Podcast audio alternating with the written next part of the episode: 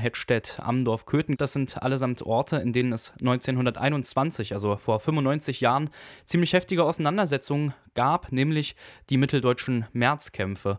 Und die mitteldeutschen Märzkämpfe, das waren nach dem Kapp-Putsch in der Weimarer Republik ziemlich folgenreiche Klassenkämpfe. Kämpfe, die ihr Zentrum dann vor allem in den Leunawerken und im Mansfelder Land hatten. Und das lag daran, dass das damals in Mitteldeutschland ziemlich wichtige Industriestandorte gewesen sind. Und gleichzeitig ist es eine hochexplosive Region gewesen. Das heißt, es gab eine große Armut, es gab einen hohen Organisierungsgrad und auch eine große Kampfbereitschaft der Arbeiter in dieser Region. Und dazu kommt noch, dass die ganze politische Situation ziemlich aufgeladen war. Das heißt, die Auseinandersetzungen wurden damals militanter, sowohl von rechter als auch von linker Seite wurde da ziemlich aufgerüstet. Aber auch die SPD-Regierung der Weimarer Republik, die hat da einiges an Arsenal aufgefahren. Und das ist vielleicht entscheidend auch für die Situation in der Weimarer Republik, dass seit der Novemberrevolution, dass da eine sozialistische Regierung, dass es der eigentlich daran gelegen war, Arbeiteraufstände niederzuhalten und durchaus auch niederzuschlagen. Gleichzeitig ist es so, dass die kommunistische Bewegung sich zu diesem Zeitpunkt intern auch immer mehr zerrieben hat. Es lag unter anderem daran, dass die Politik der KPD, dass die immer mehr von Moskau gesteuert wurde und dass das viele kommunistische Arbeiter äh, als strategisch verkehrt empfunden haben. Ähm, viele Kommunisten, die äh, ja, fanden die Autoritätsgläubigkeit der KPD-Führung gegenüber Moskau, ähm, empfanden das als nicht richtig und aus diesem Grund gab es dann eine Abspaltung von der KPD, die sich dann aber auch selber wiederum uneins waren und daran wird deutlich, dass die Geschichte der Linken immer immer eine Geschichte der Spaltung gewesen ist. Ich denke, das muss man so klar sagen. Wie gesagt, die mitteldeutschen Märzkämpfe, die haben im März 1921 stattgefunden, also jetzt vor 95 Jahren. Und diese Märzkämpfe, die hatten ihr Zentrum in den Leunawerken und im Mansfelder Land. Und wir wollen hier einen Blick auf diese Kämpfe werfen und schauen, was da passiert ist. Und dazu lasse ich hier kurz Sepp Bronski zu Wort kommen. Sepp Bronski, der hat vor zwei Jahren in Erfurt einen Vortrag über die Geschichte des Linkskommunismus in Deutschland gehalten. Und er ist in diesem Vortrag auch kurz auf die mitteldeutschen Märzkämpfe eingegangen. Bevor ich jetzt Sepp Bronski zu Wort komme, kommen lasse, muss ich aber vielleicht noch äh, so ein, zwei kleine Erklärungen vorweg schicken. Nämlich deswegen, weil Bronski da einige Parteikürzel verwendet, die jetzt äh, vielleicht nicht unbedingt jedem geläufig sind. Zum einen ist da natürlich die Rede von der KPD, also von der Kommunistischen Partei in der Weimarer Republik, dann von der KAPD, die Kommunistische Arbeiterpartei Deutschlands. Das war eine linke Abspaltung von der KPD, die eben diesen Moskau-treuen Kurs von der KPD nicht mitgetragen hat und dann sozusagen äh, einige Mitglieder aus der KPD ausgestiegen sind und ähm, die KAPD oder manchmal wird es auch einfach KAP nur genannt, die diese Partei dann gegründet haben. Und dann ist die Rede von der AAUE, also der Allgemeinen Arbeiterunion Einheitsorganisation, also immer so mit äh, Schrägstrich AAU Schrägstrich E. Das war am Anfang eigentlich so die Betriebsorganisation der KAPD, also gewissermaßen die Gewerkschaft der Linkskommunisten. Die wollten sich dann aber der KAPD nicht mehr unterordnen und die fanden das eigentlich überflüssig, dass sich äh, in den Betrieben organisierte Arbeiter dann nochmal extra in einer Partei organisieren müssen. Ähm, die haben äh, sozusagen auch diesen ganzen Parteiapparat der KAPD eigentlich abgelehnt und für überflüssig erklärt. Und man kann sagen, die AUE, die war damals das, was man dann später anti-autoritäre Linke genannt hat. Und das ist für mich eigentlich ein ziemlich interessanter Aspekt, nämlich deshalb, wenn man daran sieht, dass die Anti-Autoritären, die ja dann in den 60er Jahren sozusagen ähm, populär aufgetreten sind, dass die durchaus auch schon Vorgänger in der Weimarer Republik gehabt haben. Soweit jetzt erstmal zum Vorlauf und jetzt hört ihr Sepp Bronski mit einigen Schilderungen zu den mitteldeutschen Märzkämpfen. Im März 1921 also knapp ein Jahr nach der Gründung der Kommunistischen Arbeiterpartei, ein paar Monate nach der Spaltung zwischen Einheitsorganisation und Kommunistischer Arbeiterpartei, kommt es in Mitteldeutschland zu einigen kleineren, erstmal kleineren Arbeiteraufständen, die sich gar nicht groß von vorherigen Arbeiteraufständen in der Gegend unterschieden.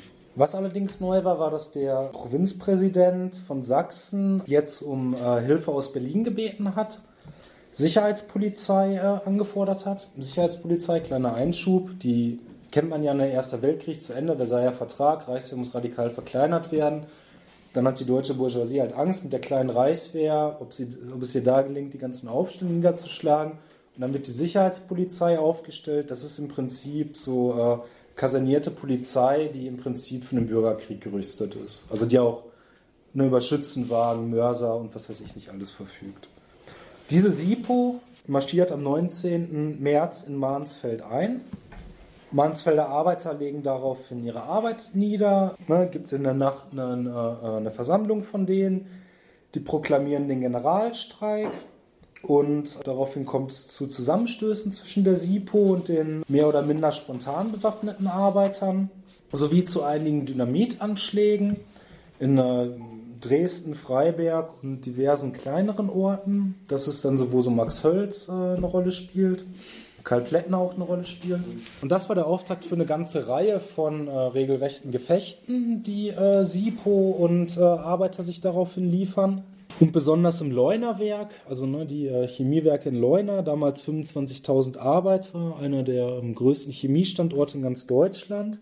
Und von diesen 25.000 Arbeitern sind 10.000 in der AU organisiert. Dazu kommen halt nochmal ein paar hundert KPD-Leute und ein paar tausend KAPD-Leute. Die treten halt auch in den Generalstreik. Ja, in Hamburg gibt es irgendwie auch Soli-Aktionen, auch Auseinandersetzungen mit den Bullen. Und am 24. März wird von Ebert, dem Reichspräsidenten SPD, der nicht militärische Ausnahmezustand für die Provinz Sachsen erlassen. Als Reaktion rufen jetzt KPD und KAPD zusammen zum äh, Generalstreik in ganz Deutschland auf, wobei diesem äh, Streik vermutlich nicht mal 300.000 Arbeiter Folge geleistet haben. Kämpfe gibt es, allerdings nur in Berlin und im Ruhrgebiet. In Mitteldeutschland stehen jetzt 40.000 Arbeiter, 17.000 Mann Polizei und Reichswehr gegenüber. Am 28. März fällt das Leunerwerk. Die äh, Leuner-Arbeiter sind nämlich, nachdem sie sich relativ gut bewaffnet haben, zu dem Entschluss gekommen, dass sie ihr Werk irgendwie als Zelle der Revolution verteidigen wollen. Das heißt, dass sie nicht rausgehen, nicht mit den anderen sich verbünden, und das hat halt äh, für SIPO und Reichswehr den Vorteil, dass wenn die alle im Leunerwerk sitzen, kann man halt einfach Artillerie heranziehen und ähm, dementsprechend schnell fällt das dann auch. Daraufhin zieht die KPD drei Tage später ihren Streikaufruf zurück. Und am 1. April ist äh, im Prinzip auch wieder Ruhe im äh, Mansfeldchen und die letzten kämpfenden Truppen ziehen sich zurück. Diese Kämpfe waren mehr oder minder, wie gerade schon gesagt, von KPD und KAPD zusammen ausgelöst worden. In ihnen spielten bewaffnete Formationen der Kommunistischen Arbeiterpartei eine erhebliche Rolle, also gerade Hölz, aber auch die Plättner-Gruppe, wenn auch keine der beiden kommunistischen Parteien die äh, Aufstände zentral lenkte. Auch nach der Niederschlagung dieses Aufstands, also wir haben es hier natürlich auch wieder mit tausenden toten Arbeitern zu tun, auch nach der Niederschlagung des Aufstandes beurteilt die Kommunistische Arbeiterpartei den Aufstand weiterhin positiv, denn in ihm habe das Proletariat endlich seine Passivität durchbrochen, es sei ohne Provokation zum Angriff übergegangen und das sei positiv zu bewerten. Schuld an der Niederlage habe die KPD, denn diese habe erst ähm, für Parteien und Gewerkschaften oder für Parlamente und Gewerkschaften agitiert, damit die revolutionären Kräfte unterminiert, dann plötzlich zum Aufstand geblasen dabei aber völlig die Stimmung der Massen im Reich ignoriert und das sei nichts anderes als Putschismus. Wobei man sich fragen kann, ob die letzten beiden Vorwürfe nicht auf die kommunistische Arbeiterpartei genauso zutreffen.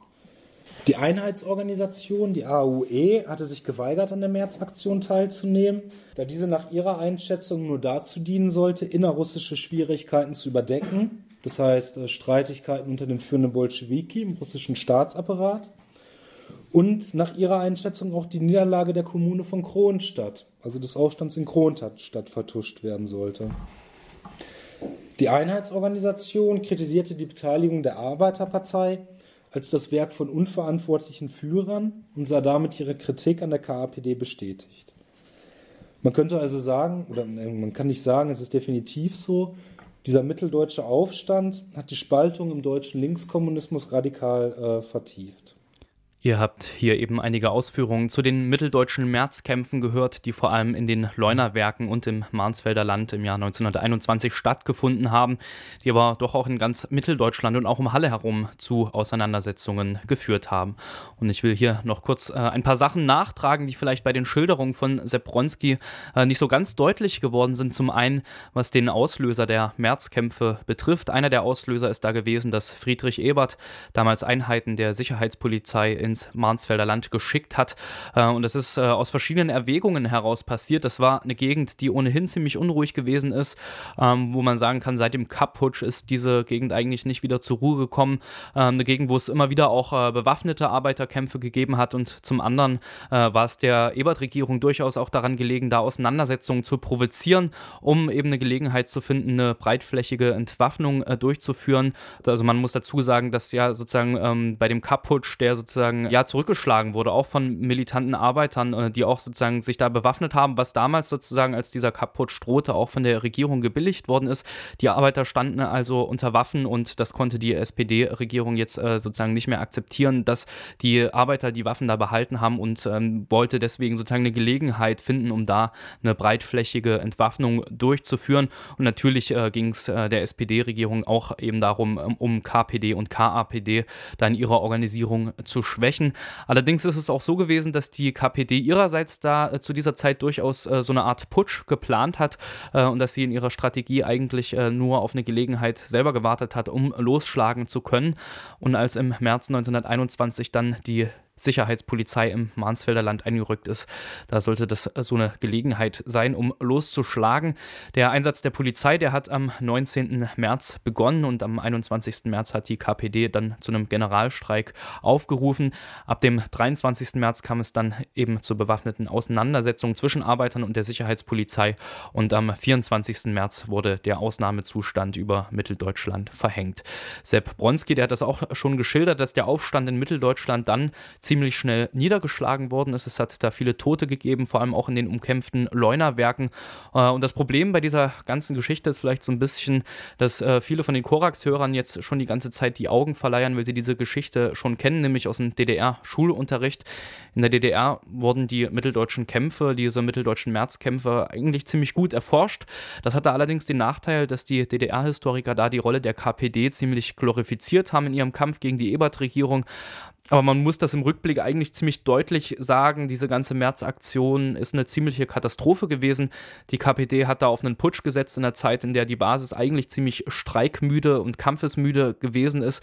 Äh, und in dieser Märzaktion sind dann auch tatsächlich ziemlich viele Arbeiter in einem eher aussichtslosen Kampf verheizt worden. Und das hat dann später unter anderem eben auch dazu geführt, dass die KPD dann einen ziemlich großen Mitgliederschwund äh, zu verzeichnen hatte. Die KPD und die KAPD, die sich ja vorher gespalten hatten, ähm, die aber dann in den mitteldeutschen Märzkämpfen durchaus zusammengearbeitet haben, die haben sich dann nach der Märzaktion gegenseitig die Schuld für die Niederlage zugeschoben. Und das zeigt vielleicht auch, wie sehr sich die organisierten Arbeiter in diesen Kämpfen da aufgerieben haben. Andererseits ähm, konnte man das vielleicht auch nicht unbedingt vorher wissen, welches Ergebnis diese Kämpfe haben würden, aber ich würde auf jeden Fall sagen, wenn man sich mit solchen Kapiteln der Geschichte der sozialen Bewegungen auseinandersetzt, dann sollte man da nicht unbedingt so glorifizierend herangehen, sondern wenn, dann lohnt sich eher ein kritischer Blick. Vielleicht gibt es da was zu lernen und sei es nur dahingehend, dass man eben versucht zu begreifen, die vergangenen Auseinandersetzungen in die Konstellation, äh, wie die sozusagen in die Konstellation der Gegenwart eingegangen sind bei diesen Ausführungen will ich das jetzt erstmal belassen. Ich will das aber so ein bisschen äh, auch als Ankündigung nehmen, als Ankündigung dafür, dass die mitteldeutschen Märzkämpfe in den nächsten Wochen, also solange es noch März ist, hier im Dienstagsmorgenmagazin eine Rolle spielen werden. Wir wollen dann noch ein wenig schauen, welche Rolle die unterschiedlichen Arbeiterparteien gespielt haben, welche Rolle die Sicherheitspolizei und auch die politische Rechte da gespielt hat und vielleicht auch noch mal ein bisschen genauer schauen, was zu dieser Zeit da in Halle so passiert ist. Also, wenn ihr euch für die Geschichte der Arbeiterbewegung interessiert, dann schaltet nächste Woche Woche wieder das Morgenmagazin ein. Am Dienstag gegen halb zehn soll es da wieder geschichtlich werden.